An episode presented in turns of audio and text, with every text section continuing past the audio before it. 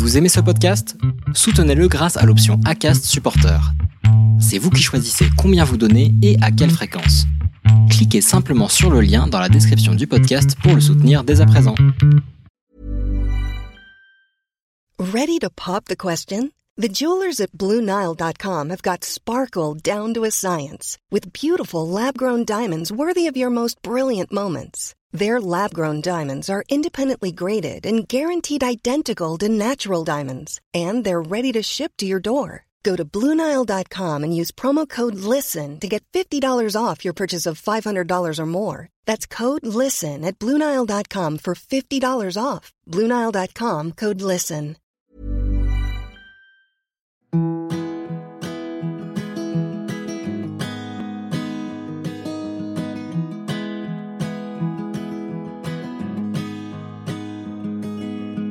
I'll be right behind you, Josephine.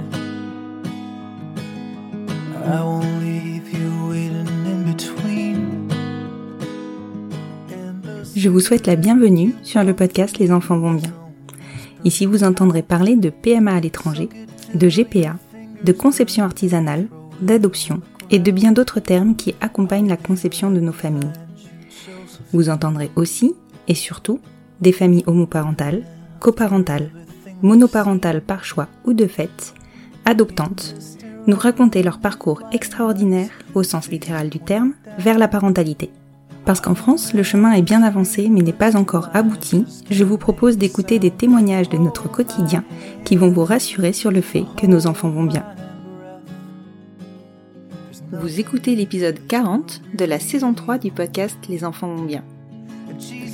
Vous êtes nombreux à venir vers moi pour me poser des questions auxquelles je ne peux vous apporter comme seule réponse que notre expérience. C'est assez frustrant parce que je me suis sentie plusieurs fois démunie en n'ayant aucune solution à vous apporter parce que notre histoire n'est pas la vôtre. Et puis il y a des sujets très importants à traiter qui nécessitent l'éclairage d'un professionnel. Alors je me suis à nouveau rapprochée de Natacha Butzbach, hâte la curiosité bienveillante sur Instagram, psychologue en périnatalité, pour traiter le sujet de cet épisode. Comment raconter son histoire à son enfant? Parce que oui, ce sujet arrivera sur la table à un moment ou à un autre, et que l'on est plus ou moins prêt à accueillir les questions de son enfant et à se livrer, plus ou moins à l'aise avec certains points de nos parcours. Natacha nous livre ses clés, dédramatise les situations que vous pouvez rencontrer et surtout valide le fait que l'on puisse ne pas répondre aux questions de nos enfants dans la minute où elles nous sont posées. Nous avons établi ensemble que nous pourrions répondre à vos questions dans des épisodes à fréquence régulière. À la suite de cet épisode, je vais donc ouvrir une boîte à questions sur Instagram et nous choisirons dans vos propositions le thème du prochain épisode. D'ici là, j'espère déjà vous donner l'envie de nous suggérer des sujets d'épisodes à l'écoute de celui-ci. Je vous souhaite une bonne écoute. Bonjour Natacha. Bonjour Constance. Je te remercie beaucoup de t'être rendue disponible pour cet enregistrement. Je te sollicite encore une fois parce que je sais qu'on a plein, plein, plein de questions, nous, les parents euh, de familles homoparentales. Aujourd'hui, j'ai un thème précis, mais euh, on a vu ensemble pour qu'on puisse euh, faire une collecte, on va dire, de questions de mes auditeurs et, de mes followers, on va dire, pour que dorénavant on enregistre des épisodes avec toi, donc de façon un peu plus régulière, qui tourneront autour des questions, de réponses aux questions qui auront déposées sur Instagram. Mhm. Est-ce que pour commencer, est-ce que pour commencer, tu peux te représenter pour la troisième fois? Oui, bah pas de problème, c'est normal. Alors moi, je m'appelle Natacha Butzbach, je suis psychologue, alors spécialisée en périnatalité et accompagnement parental. Euh, bah, j'ai un compte Instagram qui s'appelle La Curiosité Bienveillante. Donc, je traite de tout ce qui est sujet autour de la parentalité et de la périnate. Et euh, bah, je suis euh, maman queer, maman solo, par choix. et donc voilà, je, je traite aussi de tous les sujets qui a trait à tout ce qui est euh, composition familiale euh, alternative, même si j'aime pas trop dire ça comme ça. Extraordinaire. c'est ça, c'est plus joli. Merci beaucoup Natacha. Aujourd'hui, je t'ai sollicité parce que hum, j'ai des questions qui reviennent régulièrement sur le comment raconter son histoire à son enfant comment raconter sa conception et surtout quand raconter quoi. Est-ce que pour commencer, tu peux me dire ou nous dire comment, comment aborder euh, l'histoire de l'enfant, l'histoire de la conception de l'enfant alors moi j'ai tendance à parler tout d'abord et avant toute chose de la posture qu'on a par rapport à la démarche qu'on a faite. Alors il paraît assez évident de dire que si on a fait euh, un choix de parentalité, euh, enfin en homoparentalité, en, en monoparentalité via la PMA ou la GPA, on est plutôt à l'aise avec le projet. Mais en fait, pour autant, il peut y avoir des questions qui peuvent toujours être un petit peu, bah, qui peuvent nous titiller, quoi. Le choix du, du fait de faire un donneur anonyme ou pas, le fait de, de du lien avec la personne qui aurait pu porter l'enfant, etc., etc. Donc la question surtout, c'est de se questionner sur quels sont les petits points qui nous nous chatouillent quand même un petit peu. Est-ce que le fait que le donneur soit anonyme, ça nous chatouille un peu? Et est-ce que c'est un sujet qui est un petit peu compliqué? Est-ce que euh, on a nous-mêmes euh, peur de certaines questions que les gens pourraient nous poser ou être gênés par rapport à des remarques. Et se poser ces questions-là permettront déjà de cibler ce qui peut faire écho de manière un petit peu difficile pour nous. D'accord. Par exemple, en effet, euh, bah, dans un couple où il n'y a euh, pas de parents hommes, se dire est-ce que le jour où des questions viennent par rapport à ça, est-ce que je vais avoir du mal à l'expliquer ou est-ce que j'aurai du mal à expliquer le choix de l'anonymat ou est-ce que je vais avoir du mal à justifier entre guillemets mes décisions? Parce que clairement alors que par, par rapport à des proches euh, ou par rapport à des connaissances, on n'a pas besoin de se justifier, hein, de toute façon, euh, dans tous les cas. Par rapport aux enfants, clairement, il y a un jour où on va avoir, entre guillemets, à se justifier. Oui, et je crois que c'est ça qu'on craint tous. Enfin, qu'on craint, alors, c'est peut-être pas le bon mot, mais en tout cas, on sait qu'un jour, la question, elle va se poser et qu'il va falloir y répondre. Oui, c'est ça. Et la question, c'est de se dire, OK, en fait, quel rapport j'ai et quels sont les points qui me font peur dans cette question-là? Et quand on met déjà le doigt sur, en fait, je me rends compte que je suis pas très à l'aise avec ça, que peut-être que rétrospectivement j'aurais fait différemment, peut-être que finalement euh, j'ai des craintes, etc. par rapport à ceci ou par cela, eh ben, ça peut être des, pistes à investiguer. Concrètement, il y a un contexte social dans lequel on est, qui est très fort, qui va être de dire, euh, en France en tout cas, qui est très très fort présent, c'est euh, les enfants ont besoin de deux parents de sexe opposé pour grandir sereinement. Déjà ce truc-là, et ça veut dire que dès qu'il y a un, enfant qui ne vit pas ce modèle-là, eh ben on va considérer que c'est une tare pour lui, que c'est une grande perte, que c'est une horreur, etc. Et même si on sait, même si euh, intellectuellement, rationnellement, on sait que ce n'est pas le cas, euh, on va quand même avoir des empreintes émotionnelles de ça, parce qu'en fait, bah, on sait que dès qu'il peut y avoir des questionnements de la part des enfants, ou dès qu'il peut y avoir des petits doutes, des petits machins, on va en fait se dire, ah mais en fait peut-être qu'ils avaient raison ces gens-là, peut-être qu'en fait, peut-être que c'est vrai qu'il y avait besoin d'un truc différent et que moi je lui ai pas apporté ça et que donc potentiellement j'ai flingué la vie de mon enfant. Oui, mais c'est vrai que c'est souvent ça qui nous qui nous taraude. Hein. C'est qu'en même temps on peut on a un peu de mal à admettre que euh, on puisse euh, avoir euh, ces failles là entre guillemets, parce que c'est pas des failles. Enfin, on en fait une force en fait de nos familles, mais finalement la société en fait une faille. Et, du coup, dès que ça brille, eh ben, le risque c'est que bah, c'est qu'on se serve de ça, de ça quoi. C'est ça. Et la grosse peur, c'est ça, c'est de se dire, bah, vous voyez, vos enfants, ils vont pas bien, etc. Et ils posent des questions par rapport à leurs origines, etc. Alors moi, je tiens quand même à rappeler que dans tous les cas, les parents, les enfants posent des questions par rapport à leurs origines. Ok? Je ne mhm. connais plus le pourcentage exact des naissances en France où en réalité l'enfant dans le couple n'est pas issu des deux parents. Ah, je crois qui l'ont élevé. Je crois qu'il y a au moins 6% ou quelque chose comme ça. C'est assez, c'est assez important quand même. Et que l'histoire familiale, elle, elle est questionnée dans tous les cas.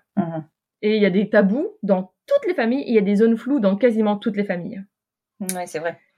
Généralement, par rapport aux parents et par rapport aux gènes, il n'y a pas trop de tabous dans les familles homo, en fait. Et il y a eu des gros tabous par rapport aux dons anonymes dans les années 80, 80-90, parce mhm. que les protocoles à l'époque, surtout en France, étaient catastrophiques.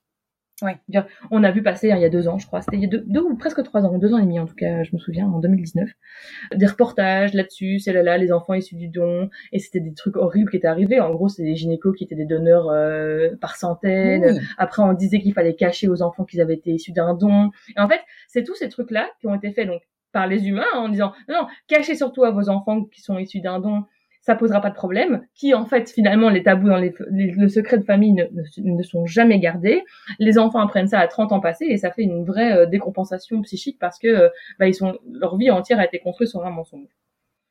Et donc, il y a un peu cette croyance que c'est ce qui va se reproduire dans les familles euh, homoparentales ou monoparentales à grande échelle, alors qu'en réalité, le contexte est complètement différent aujourd'hui. Mais surtout que nous, on a bien notion de tout ça. On le sait qu'il faut être transparent avec les enfants, d'autant que nous, ça se voit en fait que forcément, on Bah n'a oui, pas ça. pu concevoir. c'est ça. donc, ça. donc, euh, voilà, on va jouer la transparence. Ouais, et donc concrètement, ce qui est, c'est- donc c'est le gros avantage déjà, c'est qu'il y a un truc qui est déjà in- inhérent, c'est que forcément, puisqu'il n'y a pas deux gamètes différentes dans le couple, eh ben il y a eu forcément un truc tierce. Et alors là, on va y venir à ta première question, c'est comment est-ce qu'on commence et qu'est-ce qu'on fait? Moi, j'ai tendance à dire, en fait, de base, déjà, parler de la démarche depuis toujours, depuis le début, et en fait en parler spontanément et parfois même en, en- un peu en rire et euh, en, en discuter de manière totalement libérée avec les proches. Alors en espérant que les proches euh, puissent accepter et tolérer ce genre de truc, mais je présume qu'on a toujours des amis, hein, que ce soit des autres familles ou, euh, ou même des amis très ouverts d'esprit, avec qui on peut en discuter sans que ce soit un, sans que ce soit un tabou, notamment par rapport à, euh, je sais qu'il y a des familles où par exemple les enfants sont très différents par rapport à la couleur de peau ou par rapport à la- un aspect physique qui est clairement pas euh, euh, attrait à la, à, à la, à aux parents biologiques et des choses comme ça, de dire bah oui ça c'est sûr que c'est pas chez nous, ça vient du donneur et c'est chouette, ça apporte de la diversité dans la famille ou de faire des, des remarques comme ça en fait qui vont toujours faire que ce truc-là existe. Ouais, ça va dédramatiser un peu. Ouais, de dédramatiser et que c'est pas un tabou et qu'en fait on prend pas genre juste un temps pour en parler, genre juste bah non c'est là en fait et de discuter en fait euh, et, et surtout euh, de pouvoir euh, aussi se préparer. Moi j'ai toujours tendance à dire qu'il faut préparer de la répartie pour les enfants. C'est que euh, on a tendance à se dire que euh, bah ils vont être confrontés à des trucs qui vont vraiment être durs et à s'arrêter là. Alors c'est vrai qu'ils vont recevoir des remarques qui sont pénibles en fait. Et comme nous en tant que parents, on va recevoir des remarques qui sont terribles, pénibles, eux aussi ils vont en recevoir. Ils vont avoir des gens qui vont dire alors, euh, elle est où ta maman dans un couple de deux hommes ou alors il est où ton papa dans un couple de deux femmes ou des trucs comme ça. Et souvent les enfants ils vont dire bah j'en ai pas. En fait, on s'attend à ce que les juste disent juste bah non, tu dis que t'as pas de papa et tout va bien. En fait, moi j'ai tendance à dire bah dites en effet, elle peut il ou elle peut dire je n'ai pas de papa ou je n'ai pas de maman, mais dire en fait j'ai de papa, j'ai de maman, j'ai euh, une grand-mère, un oncle, une tante. En gros, en fait, de faire énumérer, de, de donner, de dire, si quelqu'un te pose la question, pourquoi t'as, il te manque entre guillemets un parent, parce qu'il lui manque pas un parent, c'est juste qu'il n'a pas un des deux parents euh, conçus dans la, dans la société par la famille nucléaire, euh, Mhm. tout ce qu'il a autour. Ça veut dire Ouais. que ça mettra en évidence tout ce qu'il a plutôt que ce qu'il n'a pas. Le problème qu'il y a, c'est que les gens vont toujours percevoir le manque, mais en gros, la réponse vraiment que j'ai tendance à proposer, c'est toujours driller les enfants à dire tout ce qu'ils ont. Mhm. J'ai une une, une tante, une mère, une grand-mère, des gens très proches. J'ai euh, voilà, enfin, et vraiment d'être vraiment en plus dans le, en fait, dans la balance de, bah, certains ont un papa, une maman. Moi, j'ai une maman et bam, bam, bam, bam, bam, bam, plein de gens à côté en fait. Donc, fous-moi bien la paix j'ai suffisamment de personnes. Et en gros, c'est vraiment ça. Et généralement, les gens, ils vont pas surenchérir. Qu'est-ce que tu veux? Ils vont pas surenchérir face à un enfant qui répond ça. Ouais, non, non, mais c'est sûr. Et au contraire, ça peut même être déstabilisant pour eux. C'est ça, tout à fait. Et donc, ce côté-là est déjà hyper important. Et donc, déjà, par rapport à l'enfant, en parler régulièrement, lui donner des outils en disant, bah oui, en fait, voilà, euh, quand tu quand il commence à parler, de pouvoir être- euh, expliquer tout ça. Et après, c'est vrai qu'il y a euh, tout ce côté euh, raconter en fait, raconter à son enfant. Et il n'y a pas besoin de moment spécifique dédié à ça. J'ai tendance à dire, euh, parfois, euh, c'est rigolo de parler, euh, en effet, soit des différences physiques qu'on peut constater chez son enfant par rapport à soi quand on est soi-même la mère biologique ou euh, bref, hein, voilà, ou le parent biologique, de pouvoir évoquer des rappels en fait par rapport à ça et dire il y a des moments où on y pense. Forcément qu'il y a des moments où on pense au protocole qu'on a fait et à ce que ça a impliqué, de dire bah tu sais euh, là euh, par exemple il y a un an, il y a deux ans, il y a trois ans parce que les dates on les connaît. Hein, quand les Oui. jours de l'année passent, je suppose que autant toi que moi, on connaît les dates auxquelles euh, se sont passées les choses. Bah, Ouais. Tu sais, par exemple, là, ça me fait rigoler parce que ça fait euh, trois ans, quatre ans, cinq ans.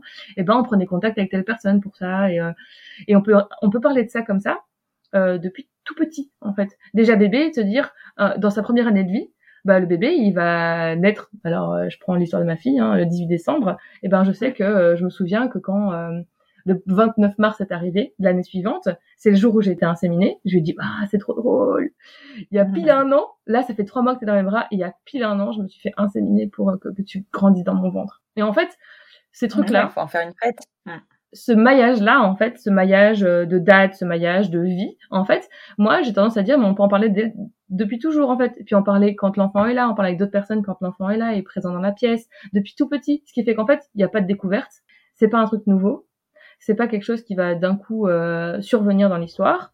Et c'est pas genre une révélation qu'on va faire quand l'enfant a 3, 4 ans, ou 5 ans, 6 ans, parce que voilà, il y a un truc à dire, quoi. Mm-hmm. même si, dans tous les cas, il y a un moment où un peu, il y a un peu la pièce qui tombe quand même. Il y a un peu ce côté genre, ouais. attends, attends. Prenne conscience. on me dit ça depuis le début, mais ça veut dire que réellement, en fait, il y a un truc qui est pas pareil que tout le monde. Et euh, qui est différent, en fait, que tout le monde. Et c'est vrai, techniquement, il y a des trucs qui sont différents. Mais en fait, euh, c'est pas, moi j'ai tendance à dire, c'est pas pire que quand on découvre euh, réellement à 6, 7, 8, 9 ou 10 ans qu'en fait son père, par exemple, hein, parce que c'est malheureusement ce qui se passe le plus, son père a délibérément choisi de partir quand il a découvert que la grossesse était en cours, quoi. Oui. Et que c'est genre juste un vrai choix. C'est pas genre juste, ah oui, ma mère a été abandonnée, bah c'est pas cool. Non, là c'est un vrai choix de quelqu'un qui a décidé de se barrer. Et c'est la même chose, en fait. En gros, il va y avoir un moment la pièce qui tombe, qui va dire, oh, ok, donc ça veut dire ça. Bon, bah, je, je le savais, mais là, je, je, je, je prends l'ampleur de ce que ça a, parce que c'est aussi une image par rapport à l'image sociale, et au fait que mine de rien, dans les représentations aujourd'hui, même si ça tend à, à changer avec la littérature jeunesse, même si ça tend à changer avec ce qu'on voit sur Instagram, etc., pour les enfants, ce qu'on voit dans tous les bouquins, où vraiment il y a des exceptions, mais il y en a quand même pas beaucoup, hein, c'est papa-maman, quoi. Donc ça veut dire que forcément il y a des questions qui vont se poser par rapport à ça. Mmh. Et donc ça implique en fait qu'il va y avoir des questionnements et qu'on puisse chercher les autres représentations avoir en effet des personnes avec qui on peut parler d'autres représentations et, euh, et permettre en fait de, de pouvoir euh, fournir en fait aux enfants d'autres modèles. Même si, faut pas se leurrer, même si on fournit d'autres modèles, les enfants sont abreuvés par le système hétéronormatif. Oui, complètement. Et la famille nucléaire. Moi, mes filles jouent au papa et à la maman en permanence. Ben, bien sûr, et la mienne aussi tu vois. je veux dire, et depuis qu'elle a, la première fois que ça m'a choqué, c'était ça. Elle avait rangé trois bouteilles ensemble, et la plus grande c'était le papa, la moyenne la maman, et la petite c'était le bébé. Et moi j'étais là genre, oh, c'est pas vrai, on y est déjà. ça a déjà été intériorisé. Ouais, c'est ça. Ça a déjà été intériorisé alors qu'elle avait mais, moins de deux ans. Moins de deux ans. Ce que je trouve dingue. Mais en fait, c'est les bouquins. Dans tous les bouquins que tu peux trouver, ben en fait, c'est ça en fait. C'est papa, maman et enfant. Donc forcément, les enfants intériorisent. Donc déjà, ça peut rassurer tous les gens de la manif pour tous. Ne vous inquiétez pas, nos enfants ont ces normes-là bien acquises depuis le début. Hein. Euh, a pas de doute, pas de doute. Hein. Et c'est pour ça que j'ai tendance à le rappeler, c'est il n'y a pas besoin d'une figure paternelle ou maternelle s'il n'y en a pas dans la famille, parce que autour de nous, il y a 48% d'hommes et 52% de femmes. Donc mm-hmm. en fait, si la, les enfants et vont, ont besoin de se lier à quelqu'un en particularité, en particularité, et souvent c'est pas forcément en fonction du genre, hein, euh, il faudrait aussi euh, se, enlever ça de la tête, et eh ben ils vont aller se lier. Et en effet, il y a des enfants qui vont avoir besoin de se lier à d'autres personnes plus forts parce qu'il y a quelque chose chez cette personne qui émane et qui permet d'être plus complémentaire avec ce qui se vit par ailleurs. Et c'est très bien, en fait, les enfants ont cette capacité d'aller chercher des ressources à l'extérieur, et que ce soit dans un couple hétéro, dans un couple homo ou dans une famille monoparentale. Oui, et, et c'est, ils vont chercher de la diversité en fait. Absolument, absolument. Et en fait, et ça, ça touche toutes les familles, dans tous les cas, à part que dans les couples euh, hétéros, c'est pas un questionnement, on se pose pas la question.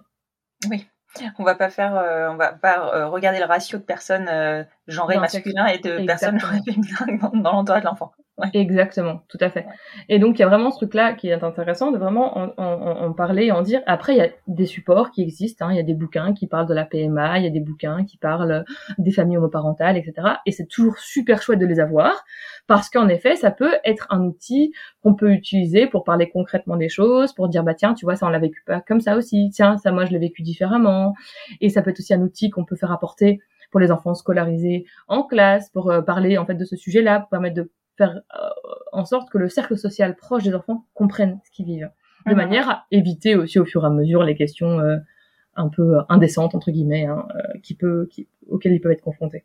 Ouais. Mais en gros, concrètement, c'est ça. L'histoire, en fait, elle se construit vraiment tous les jours et pas avoir peur justement de dire les choses et de dire ah bah tiens ouais il y a un an il y a deux ans il y a trois ans ah c'est fou ça il y a des fois où je te regarde et je me dis c'est fou c'est ma fille c'est vraiment ça elle est blonde avec des cheveux hyper lisse et hyper fin.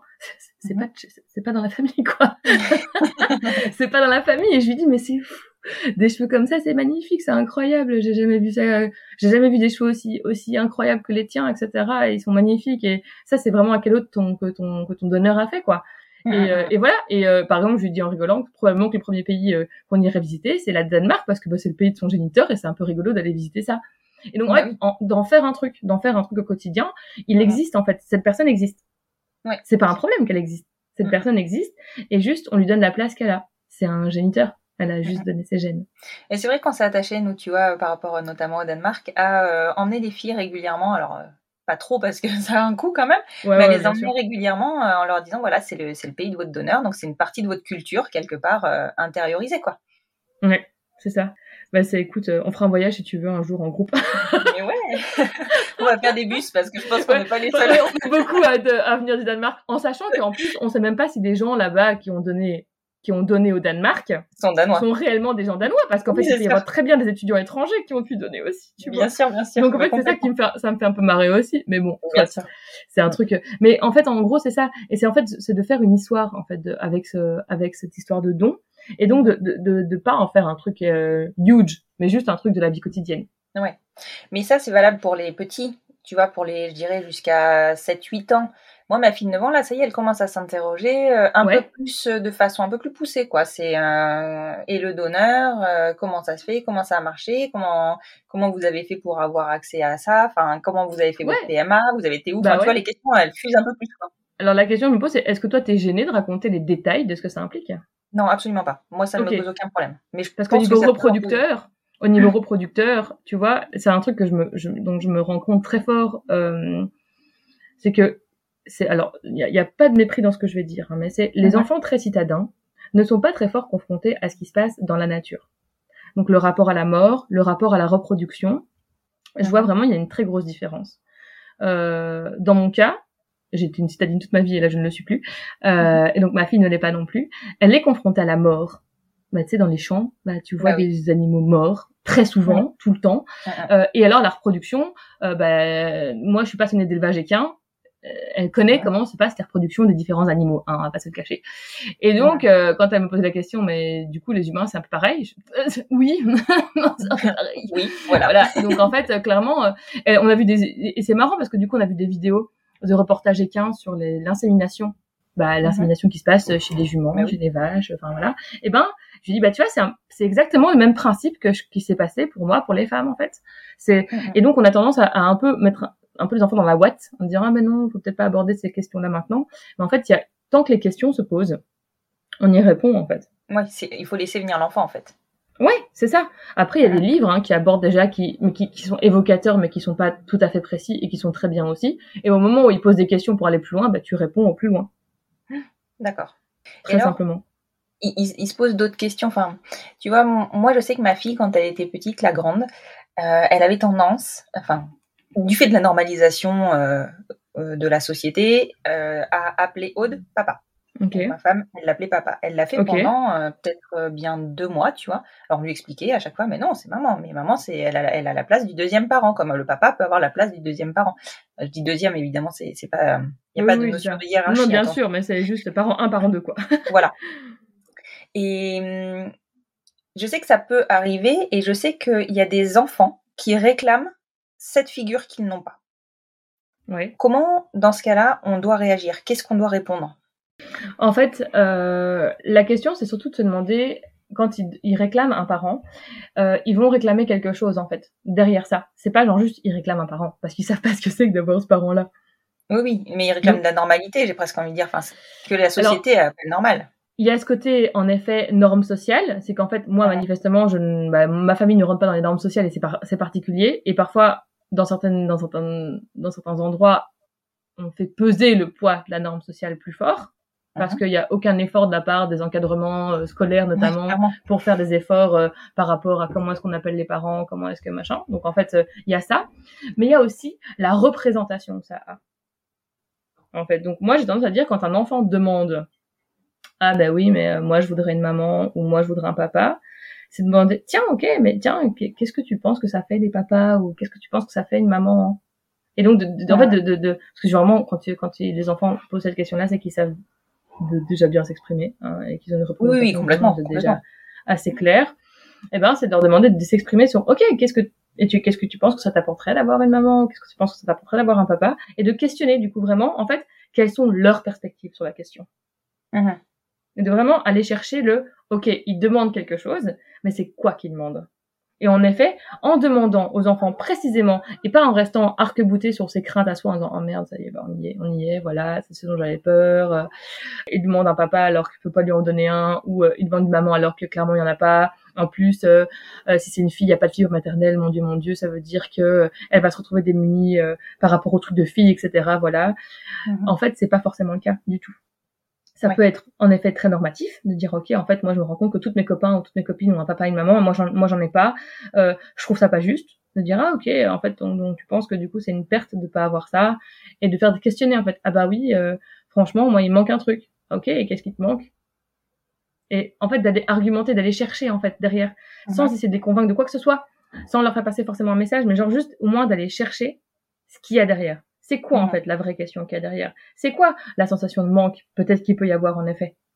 Et ouais. peut-être que la, la sensation de manque, etc., ça n'a rien à voir avec en fait la représentation euh, père de ce qu'il y a derrière un père ou une mère. Et d'ailleurs, c'est souvent pas le cas. C'est quelque chose peut-être d'autre. Peut-être que c'est le moment où, et ça peut être dur à entendre, hein, j'en dis qu'on vient pas, mais peut-être que c'est le moment où l'enfant va balancer un truc qui se passe pas bien dans la famille. Ouais, Bah oui, peut-être que une maman, elle sera peut-être, euh, elle fera peut-être plus, elle sera peut-être plus douce, elle travaillera moins, elle fera plus de câlins. Oui. Ah, Et moi, c'est- Ok. c'est- en fait, il s'imagine D'accord. le rôle. C'est dans ils s'imaginent le rôle dans peut-être ce qu'ils ressentent comme étant en train de manquer. Et bien malin seraient les familles totalement omnipotentes qui ne provoquent aucun. On peut être moins en forme psychiquement, on peut être bah, avoir un rush de boulot, on peut avoir euh, plein en fait de circonstances qui font que les enfants ont besoin de quelque chose. Et donc en fait là, bah, des enfants à qui on dit et à qui on pose tout le temps, tout le temps la question ah ben il te manque un parent, et ben ils vont se dire peut-être que c'est ça en fait qui manque. Et donc au lieu de, de, de formuler le il manque des câlins ou il manque euh, des discussions ou il manque un truc, ils vont formuler de il manque un parent. Et donc c'est d'aller chercher derrière en fait, d'aller chercher derrière le ok qu'est-ce qui te manque en fait, dis-moi et, et d'aller questionner. Et du coup faut pas avoir peur des réponses parce qu'en effet les enfants peuvent dire des trucs qui font mal au cœur quoi. C'est vrai, hein, je veux dire, il y a un moment où c'est vrai, tu vois, il y a un moment où du- du- ils peuvent te dire, euh, bah t'as pas été cool, euh, tu cries beaucoup en ce moment, euh, t'es fatigué, t'es pas disponible, tu joues pas Ah bah avec oui, moi, vois pas beaucoup. Bah oui, en fait, mais ça c'est dans toutes les familles. Hein. Clairement, euh, les enfants peuvent dire des choses qui font mal au cœur parce que bah il y a des fois où ils pointent en effet des manquements entre guillemets, des failles, euh, des vulnérabilités qu'on peut avoir et ça c'est pas inhérent aux familles, c'est juste inhérent à l'humanité dont on fait tous preuve quoi. Mhm. Non, mais ça se vérifie clairement. euh, moi, je le constate aussi au quotidien. Les filles, de temps en temps, elles ont tendance à me dire que euh, je suis pas dispo, que machin, que truc. Ça... Enfin, ils sont pas tendres, hein, finalement, les enfants avec nous, et ils sont sans filtre. Donc, ils nous disent ce qu'ils ressentent. Et des fois, c'est vrai que ils prennent des, des détours. Mais euh, la question que je me pose moi, c'est est-ce qu'un enfant, parce que sur un ado, bon, je pense qu'il y a des fois où ça peut aussi être fait pour blesser, pour atteindre, tu vois, pour faire réagir sur un tout petit, je pense que c'est plus la, société qui a déjà euh, normalisé son raisonnement. Oui, mais même, mais même, ça peut être sur un ado, ça peut aussi être déjà une manière de, de faire, alors même pas une question de blesser, hein, mais genre juste de, de montrer en fait ce qui, ce qui lui manque dans son quotidien à ce moment Ouais, ouais, ouais, ouais. en fait, et de de- d'évoquer en fait ce qui lui manque et donc de, de cristalliser en fait sur un rôle ce qui lui manque parce qu'en effet, comme la norme a été intégrée et que les gens euh, vont facilement sauter sur cette norme, hein. je veux dire, il y a plein de gens qui en écoutant ça vont dire bah oui, tu vois, ça y est, il manque un parent et c'est pour ça qu'ils le disent. Non, mais en fait, euh, non, en fait. Je veux dire, parce que les parents, ils sont pas tous omnipotents non plus, que ce soit hommes et femmes et complémentarité, ben non, en fait, ça fonctionne pas C'est pas vrai en fait. Et peut-être que ça peut être intéressant en fait de, de discuter donc de voir un peu ce qu'il y a derrière et de questionner de dire ok en fait dans ce que j'entends c'est pas tant d'un papa que tu manques même si je comprends que par rapport à la norme bah oui c'est vrai que ça peut être très étrange pour toi de pas euh, avoir forcément le schéma normatif euh, que que tu vois chez tout le monde. En fait ce que tu vois c'est ce côté euh, ben j'aimerais avoir plus de temps, plus de disponibilité ou euh, d'activités différentes, etc. Comme tu peux éventuellement le voir en effet avec des copains qui font quelque chose de spécifique avec un des deux parents. Mhm. Et donc c'est ça peut-être qui te manque de des choses spécifiques et de questionner en fait aussi le rapport à la norme. Après, on fait pas tout en même temps. On peut pas euh, commencer à discuter les besoins d'un enfant plus après le, le, rapport à la norme, etc. Après, ça veut dire aussi que peut-être euh, dans une autre discussion, dans un autre temps, dans, avec d'autres ressources, on peut discuter le rapport à la norme et ce que ça implique en fait d'avoir des parents, d'être en famille mono, homo ou euh, hétéroparentale. Mm, mm. Oh, mais c'est vrai que tu le soulignes, hein. il faut avoir d'autres ressources et souvent quand euh, on est un peu bousculé quand on entend ce genre de, de choses, donc euh, peut-être prendre un peu de recul, avoir le temps de, de souffler pour discuter apaisé. C'est ça, et de, c'est ça, et j'ai tendance à dire surtout quand on, on, se retrouve face à un, par rapport à quelle que soit la question. Hein. Alors souvent c'est les questions qui attrait à la, à la sexualité et peut-être aussi par rapport du coup là à la conception, par rapport à, aux normes de genre, par rapport à la constitution familiale. C'est des sujets qui sont assez fondamentaux qu'on réfléchit mais qu'on a tendance à pas prendre trop le temps de poser. On se dit oh là là, il pose une question, il dit un truc, il faut que j'y réagisse immédiatement. Mm J'ai tendance à dire la réaction immédiate c'est d'écouter. Mm Ok, les réponses à y apporter, il y a alors le mieux c'est de se dire ok, en fait là j'ai je sais pas trop quoi te répondre, je veux bien t'écouter mais je sais pas comment te répondre précisément et si tu veux on, en revient quand j'ai pu mettre ça au clair dans ma tête et puis peut-être quand j'ai pu trouver des ressources. Mm il y a peut-être ça aussi qui peut être posé. Pareil, peut-être que ça peut faire, ces questionnements-là peuvent faire émerger les petits points, comme j'en parlais au début, les petits points d'inconfort on a la tête sur lesquels on n'est pas forcément mis du doigt. Et alors peut-être soi-même se dire, ah ok, il y a peut-être des points dans lesquels je suis pas très à l'aise. Euh, qu'est-ce que j'en fais? Est-ce que j'ai d'autres personnes avec qui je peux en parler euh, D'autres familles parentales euh, D'autres personnes ou d'autres ressources euh, qui peuvent m'aider en fait à pouvoir mettre un peu au clair toutes mes pensées et à pouvoir euh, revenir vers mon enfant avec des mots plus posés, avec des, allez, avec un, une pensée qui est plus claire, quoi. Mmh. Ouais, clairement. Mais c'est vrai que c'est, judicieux. Euh, je, je, suis comme ça. Hein. J'ai tendance à vouloir répondre tout de suite, tout de suite euh, à la question. Ouais, bah c'est, c'est, classique. Hein. Tous les parents sont comme ça, un, un peu pris de cours, quoi. Ouais, c'est ça. Un peu pris de cours à répondre à un truc hyper, hyper frambattant et genre ah attends zut, si je réponds pas, qu'est-ce que ça, ça va être? Mais je trouve c'est important de pouvoir dire, ok, en fait là, je sais pas comment te répondre en fait pour que ce soit clair. Donc en fait, je vais prendre un peu le temps de te répondre. Mais si tu veux, on peut discuter de toi ce qui te ce qui te met dans l'inconfort là. On discute de ce qui te met dans l'inconfort et la prochaine fois, je viens avec le même sujet et on en discute de manière à ce que moi je puisse t'apporter une réponse. Mmh ouais, ouais, non, c'est judicieux. C'est vrai que souvent, en plus, sur ce type de sujet, on se dit, si on répond pas tout de suite, on crée du flou. Et si on crée du flou, bah, on, on, on rentre dans euh, le je ne dis pas ou je enfin voilà je camoufle alors qu'en fait ouais. alors qu'on peut juste dire ouais qu'on a juste le temps en fait de chercher des réponses qui sont adéquates et qui permettent de faire un truc une espèce de socle commun après où on n'est pas obligé d'y revenir et en fait ce qui génère le flou c'est pas tant que quelqu'un dise attends en fait là je vois ce que ce dont tu aurais besoin mais je me rends compte que j'ai pas de quoi comment te répondre précisément donc je vais chercher comment te répondre précisément et après, comme ça, il n'y a pas besoin de réinventer l'histoire trois fois. Ou de reformuler dix fois. D'avoir l'impression qu'il y a des, détails qui s'ajoutent au fur et à mesure. C'est ça qui est un peu bizarre, en fait. Alors que quand tu dis, OK, attends, là, je sais pas trop, mais je reviens vers toi avec plus de détails plus tard, bah, juste, OK, d'accord. Donc, en fait, mon parent, un, déjà, n'est pas infaillible. Ça veut dire que moi, j'ai pas besoin de l'être. Très bien. Et, euh, on a, on peut prendre le temps de se poser, en fait, et de, de réfléchir différemment et pas genre juste, OK, d'accord, euh, il faut que je sois directement, euh, hyper efficace, hyper opportun tout de suite. Ouais, ouais c'est ça. Et puis c'est vrai qu'un parent n'a pas réponse à tout, au même titre, enfin personne n'a réponse à tout. Bah non. Et bien sûr que non. Ouais. Ah, et puis ça va vraiment dépendre de toutes les compositions familiales, quoi. Par exemple, euh, moi en tant que famille monoparentale, j'ai pas les mêmes euh, sujets de bah oui, discussion que des parents euh, qui, d'un couple homo qui aurait fait une GPA. oui, bien sûr. En fait. Donc forcément, ça va être forcément différent et les réponses vont être différentes. Et puis les enfants peuvent pas être éveillé à tout, en fait. Mmh, complètement. Et ça m'a tué d'ailleurs un jour, je raconte pour, pour la blague, mais euh, il y a, c'était début janvier, je montre à ma fille une photo de, d'un mariage euh, homo, mmh. lesbien, tu vois. Et elle voit les deux mariés, deux magnifiques mariés, qui disent, mais deux femmes se marient ensemble? Dans ma tête, j'étais genre, bah oui. Mais je savais pas que c'était possible. Là, dans ma tête, je me suis fait, ok. ça va pas l'air qu'on C'est pas possible. Qu'est-ce que c'est -ce que, qu que cette histoire? Alors, moi, oui, en effet, je suis lesbienne, je ne suis pas en couple, donc elle ne voit pas sa mère avec quelqu'un, donc elle, voilà, elle n'est pas confrontée à ça. Et là, je me suis dit, aïe, aïe, aïe, aïe, aïe, aïe, aïe. Ok, alors on en parle régulièrement, mais manifestement, les représentations, ça, c'est pas, c'est, il en manque, hein, manifestement. on y est pas encore. Mais tu vois, alors que toi, forcément, tes filles, elles auront jamais ce genre de réflexion-là. Pas celle-ci, effectivement. Euh, pas celle-ci, c'est ça, voilà. Mais on en auront une autre. Tu vois, de dire, bah tiens, un bébé qui naît dans le ventre de quelqu'un d'autre, avec les gènes de encore quelqu'un d'autre et les gènes d'un des deux papas. Ah ok, c'est un peu élaboré quand même comme truc. Et c'est un, c'est un peu élaboré, Oui. tu vois. C'est vrai, tu vois. Et ça paraît, si tu veux, euh, globalement, quand t'es enfant, c'est pas le genre, c'est pas le schéma familial que t'imagines, Mm. enfin que t'imagines en Ouais. fait et que tu, tu, tu te construis dans ta tête. Et ben en fait aujourd'hui, ben on peut le faire et c'est trop cool de leur en parler et de pouvoir donner tous les possibles qu'on a aujourd'hui en fait. Et c'est trop chouette. Ouais, clairement. C'est hyper intéressant. Ça m'apporte moi personnellement plein de réponses. Et franchement, euh, je me pense que je- même je me suis même pas posé certaines. euh, Enfin, tu vois là, je me suis, je me suis jamais dit, je prends le temps, euh, je réfléchis à des réponses. Et c'est vrai que mes filles, elles reviennent régulièrement à la charge, tu vois, et elles appuient là où Ouais. j'ai là où j'ai pas été claire, tu vois.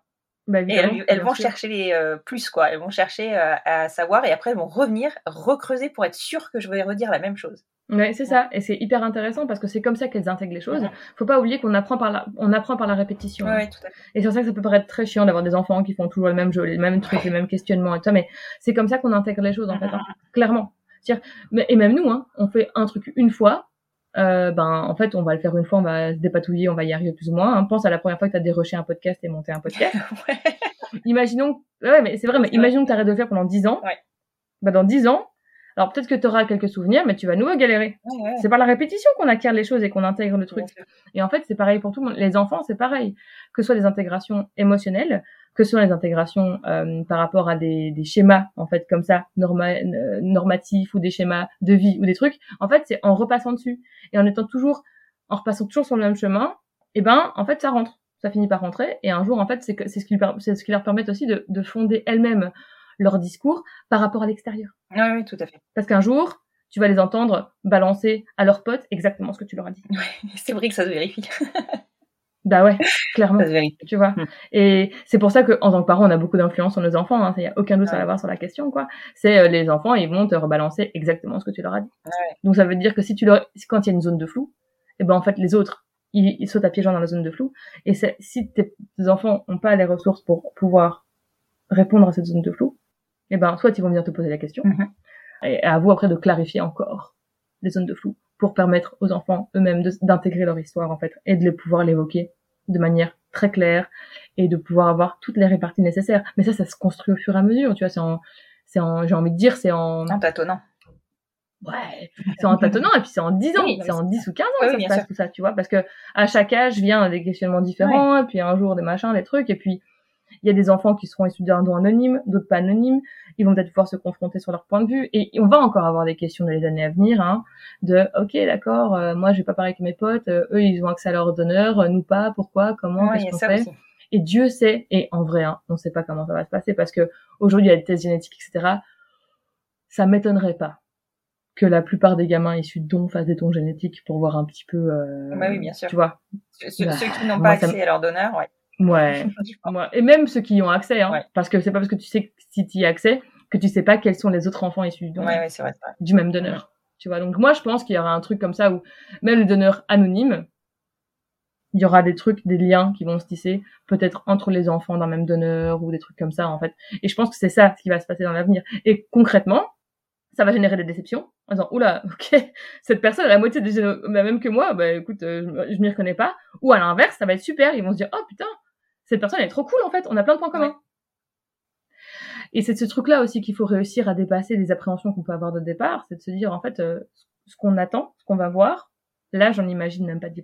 Oui, c'est sûr. On sait pas vraiment ce qui va se passer. Mhm. Et c'est pas grave en fait. Non, c'est pas Le tout c'est de se dire ok, il faut avoir juste l'esprit que ça va se passer. Il va y avoir des trucs inédits. c'est Ouais, ça. c'est ça.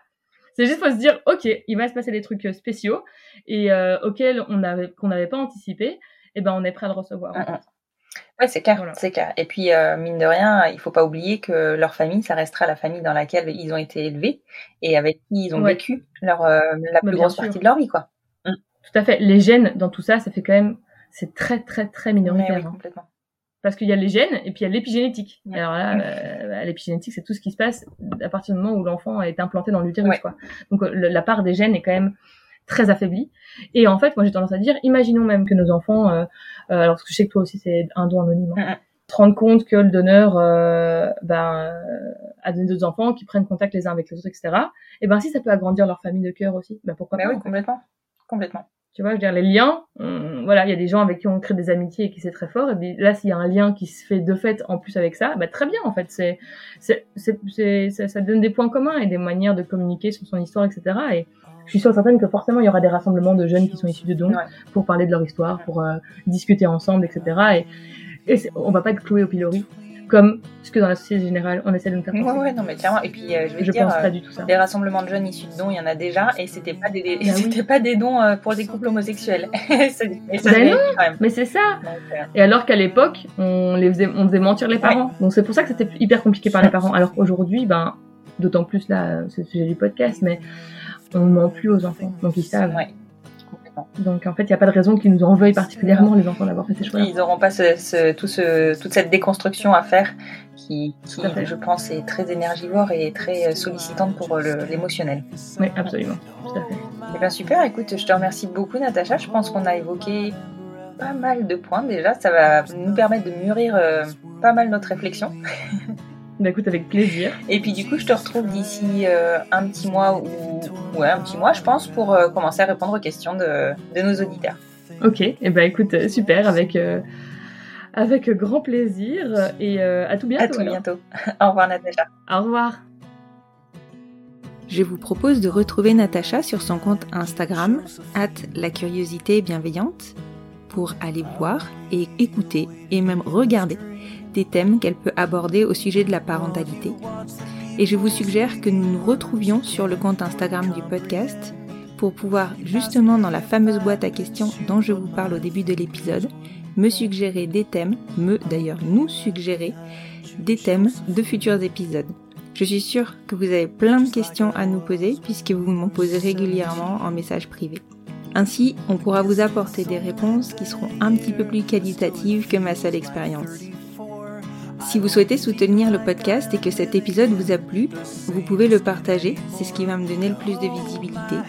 Vous pouvez aussi le noter sur vos plateformes d'écoute, Apple Podcast et Spotify maintenant. En réalité, vous notez plus le podcast au global que l'épisode en lui-même. Et enfin, vous pouvez me laisser un petit commentaire, soit sur le compte Instagram du podcast, soit directement sur votre plateforme d'écoute. Je vous remercie encore une fois pour votre soutien et je vous retrouve jeudi prochain pour un nouvel épisode du fil rouge du podcast Les enfants vont bien.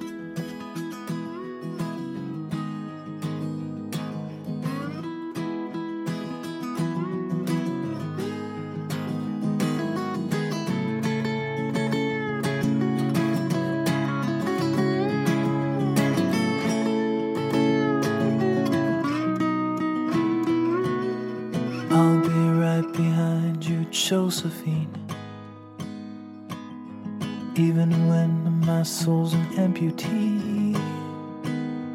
And my bleeding heart is sinking in the lake inside my chest. So I grab what I can cling to and I leave behind the rest. Now hold my hand, I'll hold my breath. There's nothing in this world we really own. Jesus Christ, you tore my heart out, the only thing I'd feel was less alone. Now hold my hand and take my breath and leave behind the things you'll never own. And Jesus Christ, please tear my heart